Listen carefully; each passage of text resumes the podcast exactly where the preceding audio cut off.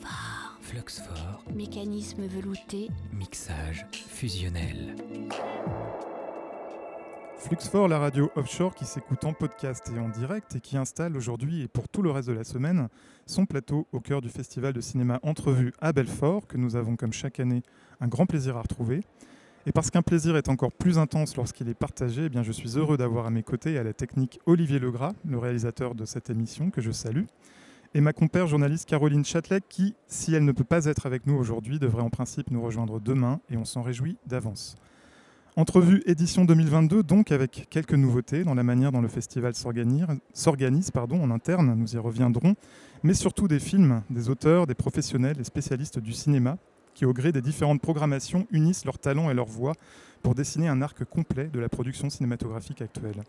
Une sorte de photographie instantanée, mais aussi de passerelle entre les grands courants et artistes qui ont traversé 127 ans de 7e art et des écritures émergentes, innovantes, souvent surprenantes, et cette année plus singulièrement placées sous le signe de la désobéissance. La désobéissance, ou plutôt les désobéissances, qui font d'ailleurs l'objet d'une programmation spéciale, puisque la transversale propose cette année une trentaine de films s'attachant à la question de la désobéissance, montrée sous toutes ses formes, qu'il s'agisse de faire le mur, ou de renverser les ordres établis, de transgresser ou de résister, comme on peut le faire et le montrer des Jean Vigo, des Ernst Lubitsch, des Jean-Luc Godard ou plus près de nous des Jamie Babbitt ou des Kelly Reichardt, autant de cinéastes mis à l'honneur dans cette sélection. De désobéissance, il est aussi question, et même beaucoup, dans le cinéma d'Emmanuel Cuot, comme dans celui de Rabat Hammer Zaimesh, les deux invités d'honneur de cette édition, qui chacun à leur manière, attachés au quotidien et à l'intime pour l'une, au mythe et au collectif pour l'autre, interrogent la part d'insoumission et d'insurrection qui est en nous. Leurs films savent en effet conjuguer le poétique et le politique dans le sens le moins galvaudé et le plus noble de ces termes. Entrevue a donc eu la bonne idée de leur dédier deux fabricats, deux rétrospectives élargies, qui permettront aux spectateurs de découvrir ou de redécouvrir ces auteurs qui ont une histoire particulière avec le festival puisque leurs premiers films ont, été sélectionnés ici, en leur temps, à Belfort. Désobéissante toujours, la contre-culture américaine des années 80, filmée par des cinéastes femmes explorée dans la section cinéma et histoire, Désobéissante encore, les jeunesses erratiques et désenchantées rencontrées dans les Vitelloni de Fellini, mais aussi chez Chabrol, Scorsese ou encore Ouzia dont Entrevue nous permet de revoir certains films marquants. Désobéissante enfin, la plupart des œuvres de ces réalisatrices et réalisateurs en compétition internationale cette année. Et pour aborder plus précisément ces films possiblement primés à l'issue de cette semaine, nous accueillons notre premier invité, le critique, auteur et cofondateur du site filmexplorer.ch, Giuseppe Di Salvatore. Bonsoir Giuseppe. Bonsoir Nicolas. Et grand merci à toi d'avoir accepté de nous rejoindre. Alors, je le disais à l'instant, euh, la désobéissance se veut le fil conducteur de cette 37e édition. Est-ce qu'on la retrouve d'une manière ou d'une autre dans les films dont tu as choisi de nous parler ce soir, à savoir Unruhe de Cyril Schäublin et Noite na America de Anna Vaz et Go Fishing de Nan Xin bah, Bien sûr. Euh, d'abord, euh, avant de, parler de désobéissance, euh, je voudrais exprimer mon plaisir de découvrir enfin physiquement ce festival entrevue que j'ai toujours suivi par sa à distance par sa programmation très très belle et qui parle beaucoup au style de, de, travail et de sélection de la plateforme Film Explorer. En plus, aujourd'hui, euh, on, a, on entend aussi peut-être euh, ici dans le fond, on a beaucoup de, beaucoup de jeunes, mhm. beaucoup d'écoliers, beaucoup de, des étudiants. Et, c'est vraiment, quand je suis arrivé ce matin, ça, ça, m'a mis vraiment dans un état de, de joie de voir les salles pleines et pleines de tellement de, personnes jeunes. Mais venant à la désobéissance, euh, oui, absolument. Alors, si on veut partir de, du film et de Cyril Schäublin, c'est vraiment au cœur du film, dans le sens que au corps du film, le film est très stratifié, il y a beaucoup de choses dans ce film, et d'un point de vue formel, d'un point de vue de contenu. C'est un film euh, qui plonge au début du XXe siècle, donc c'est un film historique. Euh, et une des figures principales, c'est Piotr Kropotkin, un anarchiste, donc euh, quoi de plus désobéissant de faire un portrait pas seulement de lui, mais de tout un mouvement anarchiste au milieu de, des ouvriers des, usines à montres dans le Jura suisse. Euh, et, ce qui est très intéressant, je pense, de ce film, c'est vraiment comment cet événement historique, euh, ce fait historique, se relie à, un fait technique. Dans le sens que le titre même du film Rouet euh, se réfère, c'est le mot euh, technique, c'est aussi, ça veut dire agitation, trouble, donc justement aussi politique, mais ça se réfère aussi à, un, une partie très spécifique des montres, mécaniques notamment. Du mécanisme, oui. des montres mécaniques, oui, et, c'est finalement le, le, le, le ressort à spirale euh, qui est posé sous le, sous le balancier et qui, est, qui, a besoin, qui doit être en agitation constante. En déséquilibre même. En déséquilibre constante pour pouvoir créer le mouvement qui donne la marche du temps, qui donne après. Euh, euh, et il doit être évidemment constamment en mouvement et de façon régulière.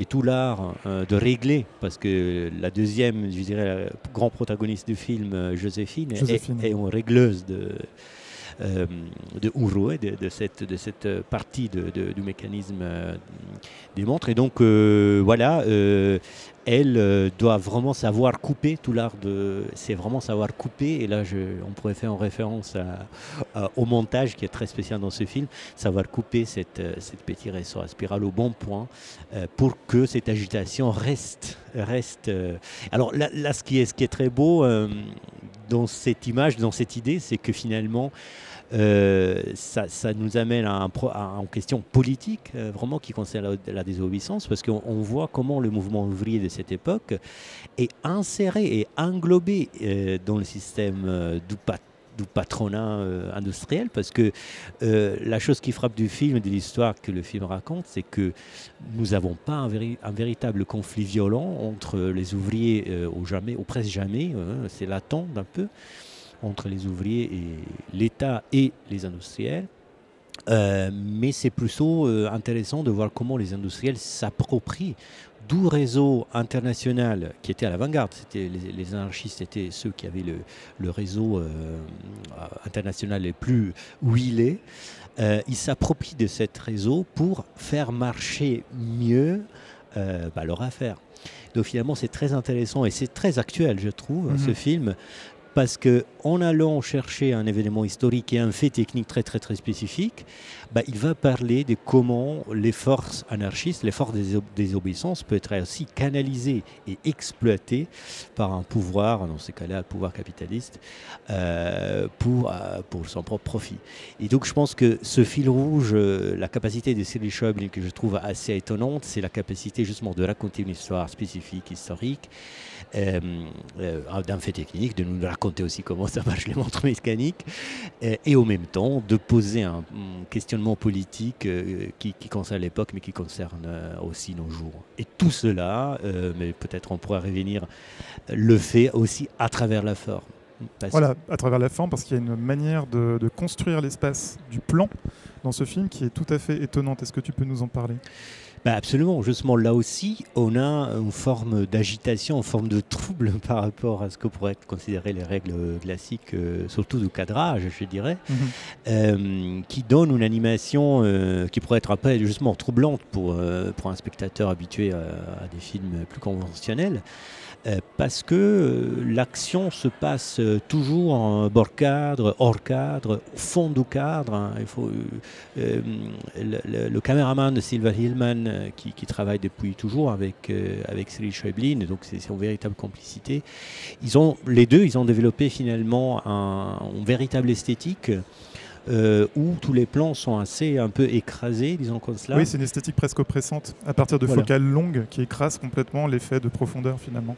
Et donc, ce qu'on voit en premier plan, c'est pratiquement jamais euh, la chose qu'on dirait relevant dans, dans le récit. Euh, il y a beaucoup d'obstacles ou d'objets encombrants ou d'autres personnes qui n'ont rien à faire, qui sont au premier plan, et tout au fond, ça se passe quelque chose. Donc je pense qu'il y a un véritable poétique, une véritable esthétique, un véritable exercice d'une poétique de décentration, ce que, ce que aussi dans un texte que j'ai écrit sur le, sur le mhm. film, j'ai appelé comme ça. Euh, et je pense que ça, ça vaut pour la technique euh, et pour l'esthétique du film, mais ça vaut aussi en général, parce qu'il n'y a rien de plus désobéissant que peut-être pas le l'affrontement justement frontal, excusez-moi le, mm. le, jeu de mots, mais, euh, mais c'est des petites, hein, des petites euh, euh, gestes de, de, de, de perte de balance euh, ou de décentration justement, qui nous permet d'avoir une perspective autre. Mhm. Et, et- et ce que j'aime bien de cette esthétique et de cette forme euh, du film, c'est que les spectateurs lui-même se retrouvent dans un positionnement, je dirais, non privilégié, mais peut-être privilégié en tant qu'observateur. Dans le sens qu'on n'a pas euh, face, donc on n'est pas dans une immersion immédiate et totale euh, dans, dans- ce qui se passe, on a la sensation plutôt de, de s'identifier aux passants, aux, euh, aux gens qui passent là par accident. Et, de ce point de vue latéral, on observe, et, ça, ça nous donne la distance qui nous permet de réfléchir, parce que le film est immersif, et il y a une très belle reconstruction, historique, très attentive, mais en même temps, a un film qui demande euh, le spectateur à réfléchir, à méditer euh, sur euh, plusieurs, à plusieurs niveaux, justement à partir de les techniques, comme j'ai dit, sur les- la couche historique et la couche politique, qui est peut-être la, la plus importante ou la plus urgente dans, D'ailleurs, cette question de la politique s'infiltre ou s'invite même dans la construction du plan. On a l'impression que le plan, c'est un espace politique dans le film, où les personnages doivent lutter pour euh, y trouver une place, ou pour y, au contraire euh, échapper à sa gé- géométrie extrêmement emprisonnante. On a l'impression que finalement, comme le dit souvent un personnage récurrent dans le film, qui est le photographe, euh, personne n'est autorisé à entrer dans l'image. Les personnages voilà, do- doivent lutter en tout cas pour exister à l'intérieur des images euh, proposées par le cinéaste. Et ça, ça me semble très très intéressant, puisqu'à la fin du film, justement, peut-être le geste euh, le plus euh, esthétiquement anarchi- anarchique euh, que l'on que l'on voit, eh bien ces deux personnages qui, justement euh, vont, euh, euh, vont contredire cette, cette interdiction et vont, euh, vont braver cette interdiction, pardon, et vont donc euh, entrer dans l'image. Et là, justement, il va y avoir une ouverture vers une, autre poétique quelque chose de presque sensuel qui va se passer entre les deux personnages, Piotr et Joséphine. Et justement, si je rappelle bien, dans la forêt, dans, Dans la forêt, un voilà. espace autre, euh, parce que le film se, se passe en, en grande partie dans, dans un, dans le village, euh, dans un village où il y a cette us- usine à montre.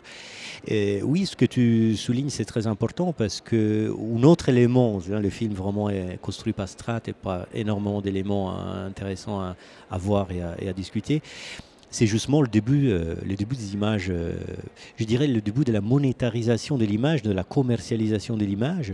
Donc la photographie est déjà là depuis quelques décennies, euh, mais c'est seulement ce moment-là, début du 20e, où ça devient vraiment un bien d'échange, un, bien, un bien commun comme ça, qu'on achète. Et, et- et- et, bon, il y, a aussi pas mal d'humour hein, dans le film, et il y a Mhm. aussi cette scène de, de vente de photos, de photographies peut-être, aujourd'hui on dirait totalement inintéressantes, qui sont euh, vraiment objets de...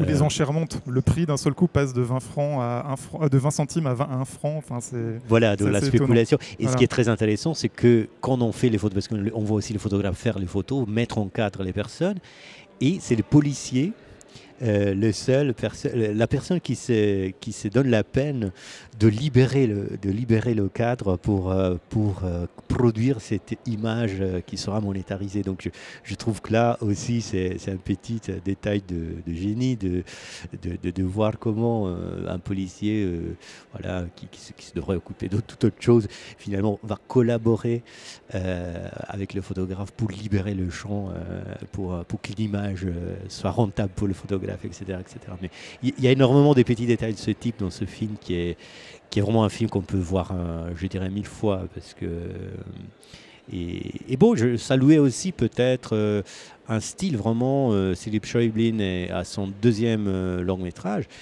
Et donc il est encore très jeune.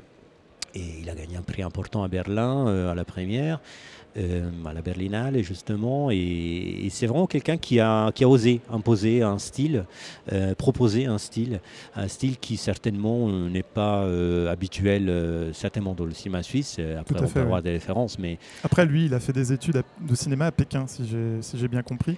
Ça lui a peut-être donné une, une approche un peu différente, justement, de, de l'écriture cinématographique. Oui, à Pékin et aussi à Berlin. À Euh, Berlin. Il était, euh, pour lui, euh, moi, je, on l'avait interviewé pour l'autre film, pour le long métrage euh, précédent, euh, de Nevos. Et, et lui nous disait que pour lui, c'était une figure, par exemple, très importante de Diaz, avec lequel il avait collaboré à, à Berlin. Donc oui, c'est quelqu'un qui se nourrit, mais comme tous les... Aujourd'hui, parler de, de cinéma nationaux, ça fait toujours un peu sourire, peut-être sauf à la France, qui a encore un système assez structuré. Mais euh, je dirais que surtout pour ce qui concerne euh, les jeunes cinéastes suisses, euh, les sources sont assez variées et, et, on se sert finalement des auteurs, des grands auteurs internationaux. C'est certainement le cas de Cyril Chablin qui a quand même réussi, je pense, déjà avec deux films à, mmh. à proposer une véritable esthétique personnelle et à proposer une, une vision de, de, de, de, sa société, de, son pays, la Suisse, euh, qui me semble euh, encore extrêmement lucide et actuelle finalement. Bah oui, parce que finalement, il y a un autre aspect du film qui me frappe, qui me marque, c'est justement ce manque de conflit. Il y, a, un potentiel de conflit énorme. Hein. On a les ouvriers, on a les, euh, les patrons, de, les capitalistes, disons comme ça, on a, on a l'État. Il y a les tensions sont là. Euh, mais il n'y a jamais un moment d'explosion de, violence. En plus, les gens se connaissent. Euh, c'est un peu une situation de village mmh. euh, où tout le monde se connaît. Il y a une forme d'humanisme ou de respect, de tolérance. Même le policier, c'est pas si méchant.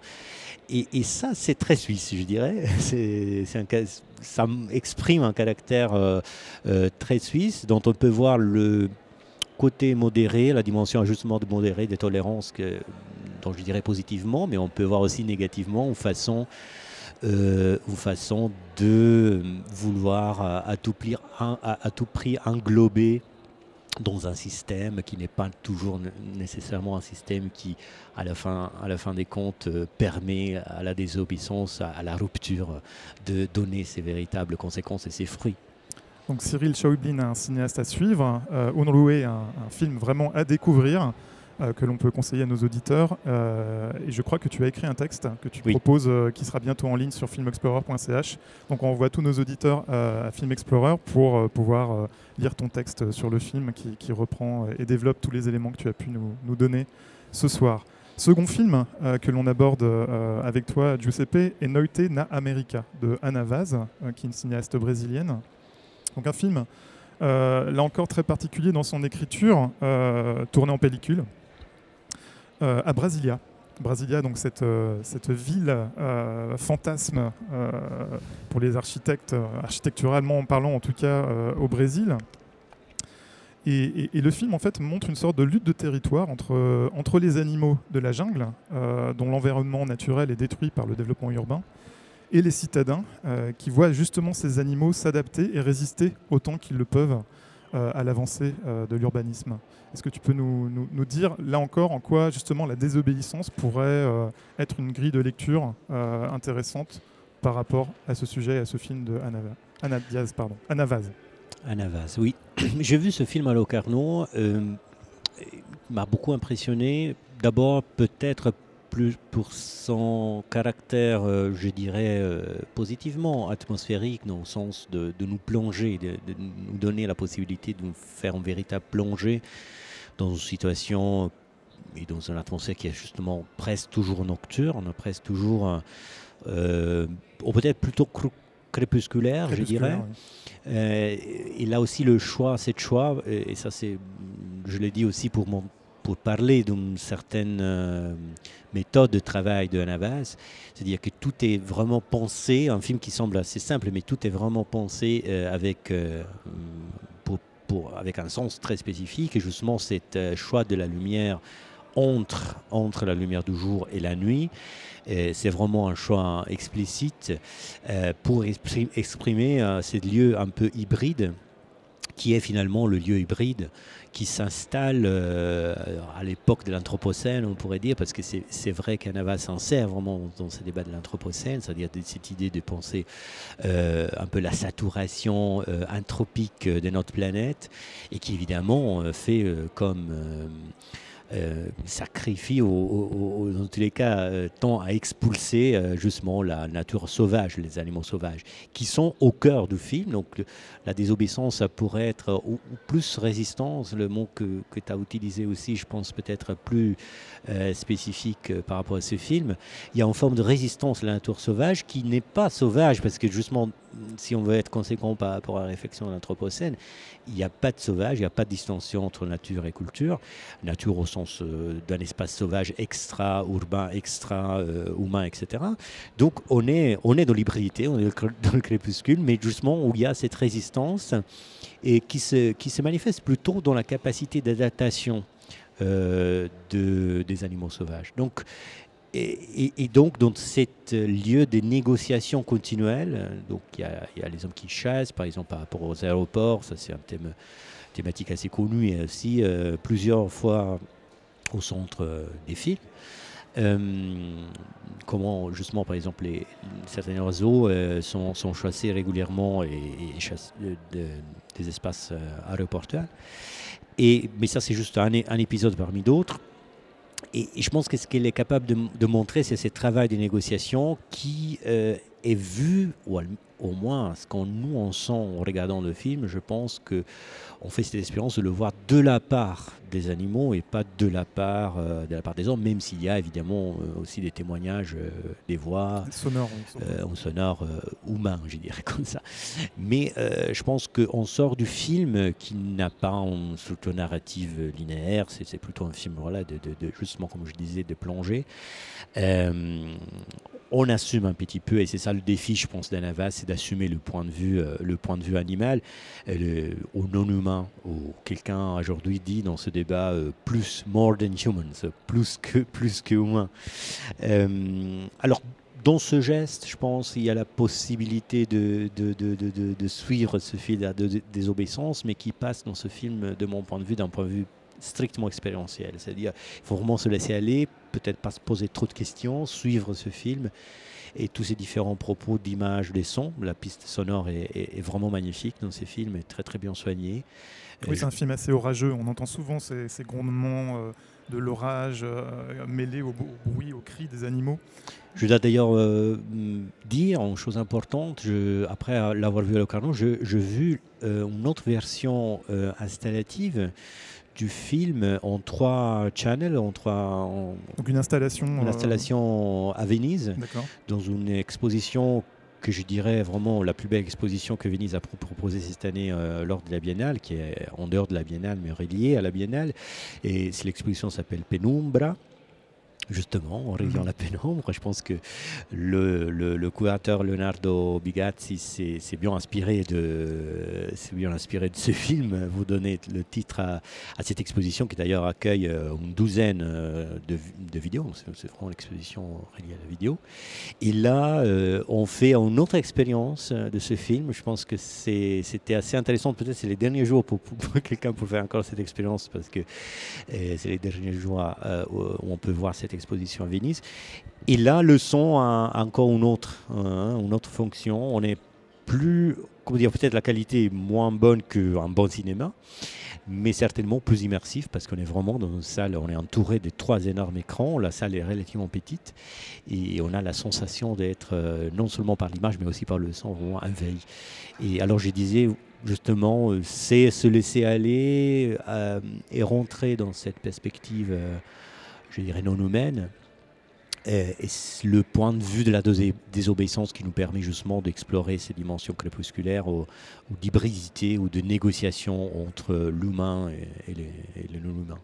Oui, D'ailleurs, j'imagine que cette expérience très immersive que tu as vue à Venise reprend euh, exactement les mêmes images que l'on voit dans le film. Euh, ou, ce sont d'autres images? Euh, non, je pense à peu près les, mêmes images. L'installation dure justement un peu moins du film. Euh, par contre, il y a, y a peut-être quelque chose de plus. Euh, c'est pas vraiment un, un, la même chose, mais, mais oui, grosso modo aussi la dramaturgie est, si je rappelle bien, euh, c'est un peu la même. Parce que la cinéaste Anna Vaz est plasticienne. Elle a d'ailleurs fait le frénois, il me semble, hein, en France, parmi les différentes écoles qu'elle a pu faire. elle est artiste, plasticienne. Et c'est vrai qu'en voyant le film, moi j'ai pensé un peu euh, euh, au travail d'Api Chatpong vers Cool, c'est-à-dire euh, un film qui nous présente comme ça des, des, stases, des sortes de, de, surfaces qui peuvent se, comment dire, se prêter à notre propre rêverie. On peut se, vraiment se laisser couler comme ça sur ce, sur ce film extrêmement qui, qui, glisse, qui est extrêmement liquide et d'ailleurs qui se termine par un plan d'effondrement liquide puisque ce sont, je pense, les, les, chutes d'eau à d'Iguassou qui sont, qui sont filmées à la toute fin. des chutes d'eau qu'on a souvent trouvées au cinéma. J'ai le souvenir du dernier plan, des derniers plans de Happy Together de Wong Kar Wai qui se terminait également sur, sur ces chutes d'eau, un film qui était lui, lui-même extrêmement immersif. Donc euh, voilà pour ce film euh, de Anna Vaz, Enoite na America, dernier film que l'on va aborder ensemble, Giuseppe. Il s'agit de Go Fishing de Nang Xin, euh, cinéaste chinois. Alors un film qui comment dire, se, déroule dans, une ville de province chinoise. Alors extrêmement grandes. Hein. Ce, sont toutes, euh, ce sont toujours des mégapoles extrêmement grandes quand on dit ville de province en Chine. Euh, euh, le personnage principal qui est incarné par le cinéaste lui-même, euh, Levi. Donc le personnage s'appelle Levi, il est donc incarné par Nang Xin est un personnage un petit peu en déshérence. on ne sait pas très bien ce qu'il fait. Il a visiblement pas beaucoup de travail. et il rencontre par hasard dans un bar une, amie d'enfance qu'il n'a pas vue depuis extrêmement longtemps, Miao Miao. Ils commencent euh, à boire ensemble et un blind date de, cette jeune femme, Miao Miao, arrive en fait euh, euh, pour compléter donc le trio dans ce bar. Et à partir de cette scène liminaire, eh bien, va s'enchaîner une succession d'allers-retours, de, déambulations sans but à travers cette ville, mais essentiellement à travers des espaces qui sont des restaurants, des hôtels, et euh, des, bords de lacs euh, dans lesquels les personnages finalement n'arrivent jamais à pêcher, même si le titre s'appelle euh, Go Fishing. Dans les restaurants, ils n'arrivent jamais vraiment à manger à leur faim. Et dans les hôtels, visiblement, ils n'arrivent pas non plus à dormir. Donc, est-ce que tu peux nous parler un petit peu de ce film très étonnant? Oui, alors c'est un film que j'ai vu ce matin, donc c'est très frais dans, mon, souvenir. en même temps, euh, moi, je dis toujours que le film, parler d'un film, il faut toujours laisser passer 24 heures. Mais ce que je peux témoigner, euh, c'est un beau coin euh, débat qu'il y a eu à, la fin du film. le réalisateur est ici, à Belfort. Et justement, c'est lui qui a répondu, par exemple, à cette question, parce qu'il y avait une question dans la salle euh, de cette incapacité de terminer, ou peut-être même de commencer des choses. Et il s'agit de manger, de boire, mais, mais, mais aussi les relations. Hein. C'est peut-être un des fils rouges le plus important du film, cette relation qui, qui essaye de, de, de, de, se, de se construire ou de reconstruire, dans le cas euh, de la retrouvaille euh, entre Miao Miao et Livei. et, d'évoluer même, peut-être d'une relation amicale vers une, une relation amoureuse que souhaiterait peut-être le personnage, le protagoniste masculin? Mais justement, toujours frustré. Et alors, c'est la question qui était posée. Et par rapport au moins à boire et manger, la réponse est, assez, assez sympa, dans le sens que, justement, mais qui parle de, de, la façon dans laquelle le film était fait. Euh, apparemment, les scènes euh, où euh, les protagonistes mangent et boivent, euh, c'était répété plusieurs fois, même si les films étaient, étaient tournés en six jours la bonne séquence qui est après passée était euh, vers la fin, quand justement euh, plus personne n'avait ni faim ni soif. Et donc c'est. Alors, je cite cette anecdote que le réalisateur nous a voulu faire partager, tout simplement parce que je pense qu'il ne faut pas chercher trop dans la forme de ce film, qui se veut explicitement, euh, je dirais, assez brut. même au début, j'étais un petit peu agressé par un, piste son qui ne se veut pas, je pense. c'est du euh, cinéma en roue libre hein, au niveau de la fabrication. Euh, qui ne se veut pas si bon. C'est un film très très très petit budget. mais pendant le film, cette malaise de spectateur finalement a trouvé une justesse énorme parce que je pense que le film parle vraiment de cette malaise, parle d'un malaise qui est la malaise des trentenaires. en Chine qui assument des rôles de responsabilité et qui ont du mal et qui, finalement expriment de plus en plus les pressions sociales auxquelles ils sont euh, assujettis, on pourrait dire, et qui donc exprime un peu une grande nostalgie alors de façon assez indirecte, hein, parce que dans le film on voit juste des petites anecdotes, des dialogues, mais qui expriment vraiment une grande nostalgie et une grande malinconie dans le film par rapport à, je dirais, une jeunesse perdue, mais qui finalement n'est pas souvent la jeunesse en termes de génération, en termes d'époque de, la vie, mais aussi euh, une certaine fraîcheur, une certaine euh, liberté, euh, justement dans les relations. Et alors on a là aussi peut-être la question de la négociation revient, parce que finalement toutes les scènes du film, c'est des scènes dans lesquelles les protagonistes cherchent à négocier un espace de confiance, de partage, ou justement de méfiance ou de difficulté. Il y, a plusieurs dragues, plus ou moins explicites dans ce film, mais qui aboutissent pas vraiment à grand chose.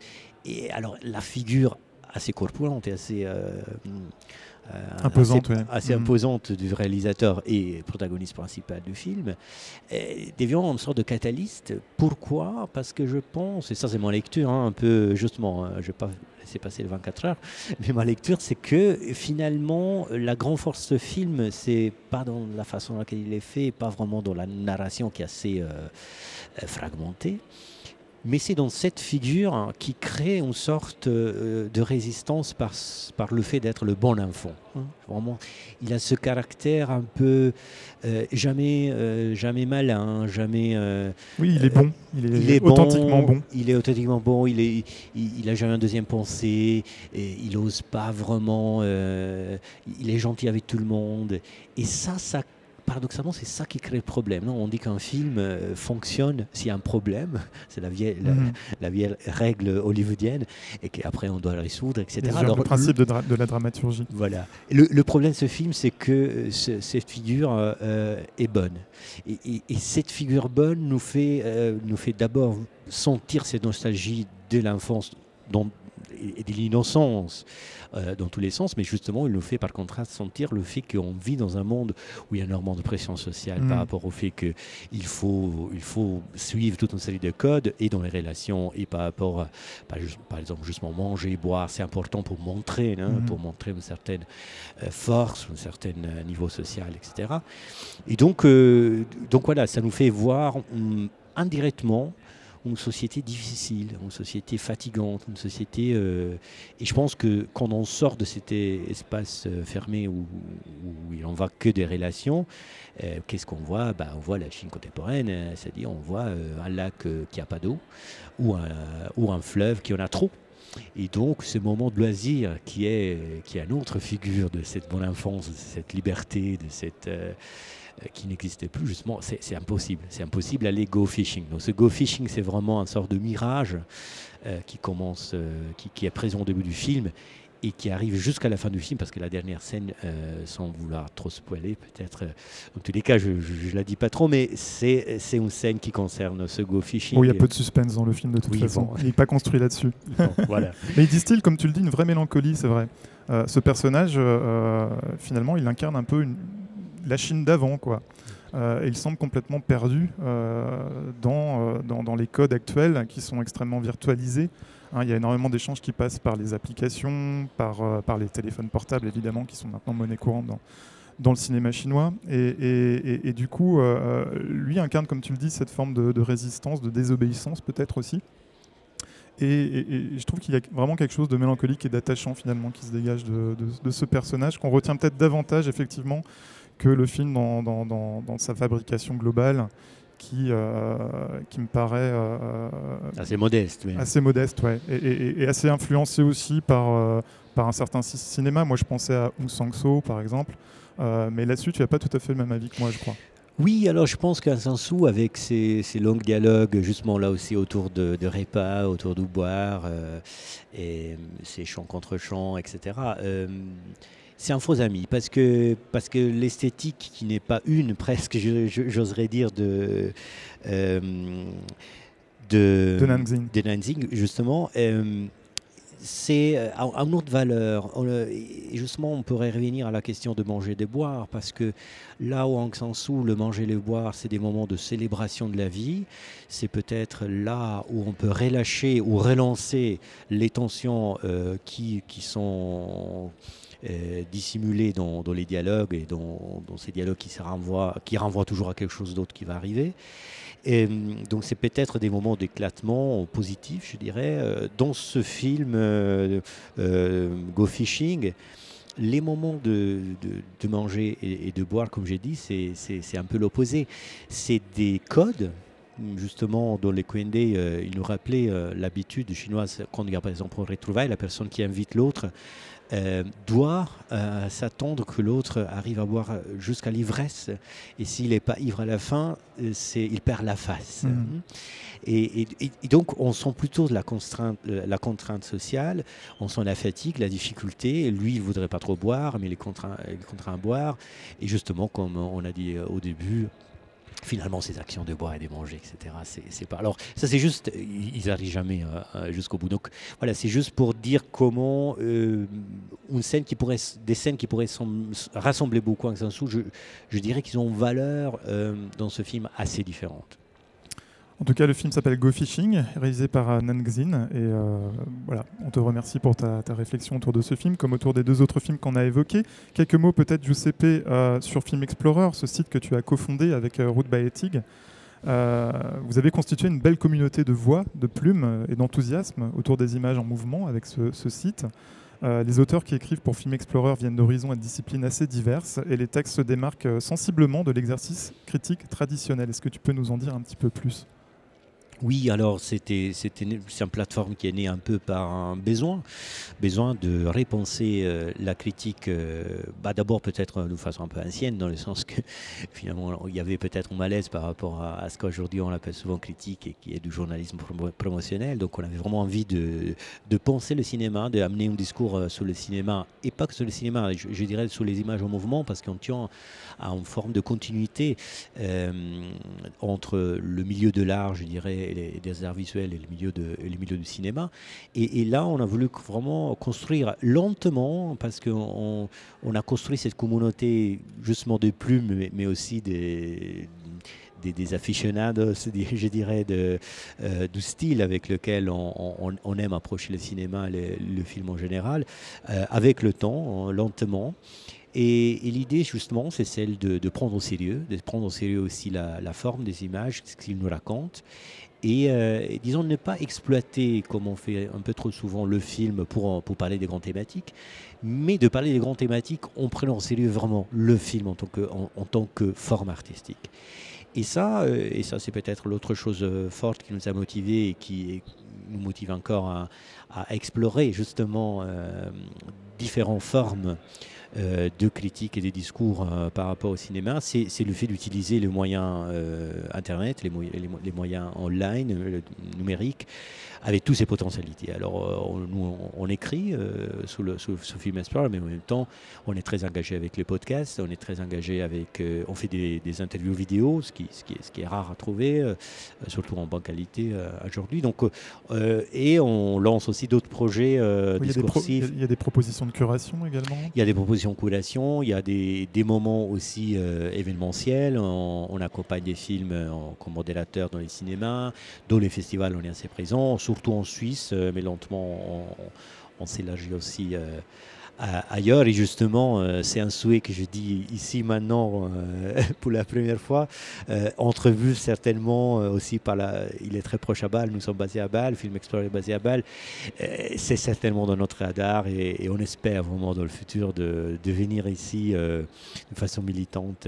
Mais déjà, un grand merci de, de m'avoir invité, parler et vivre un, petit, un petit moment dans ce, de ce festival euh, assez beau. Ah bah, c'est un, c'est un grand plaisir. Merci beaucoup, Giuseppe. Tu restes sur notre plateau et nous nous retrouvons dans quelques instants avec notre deuxième invité du jour, la réalisatrice Chloé Lecci Lopez. À très vite. Fluxfort, Fluxfort, mécanisme velouté, mixage fusionnel.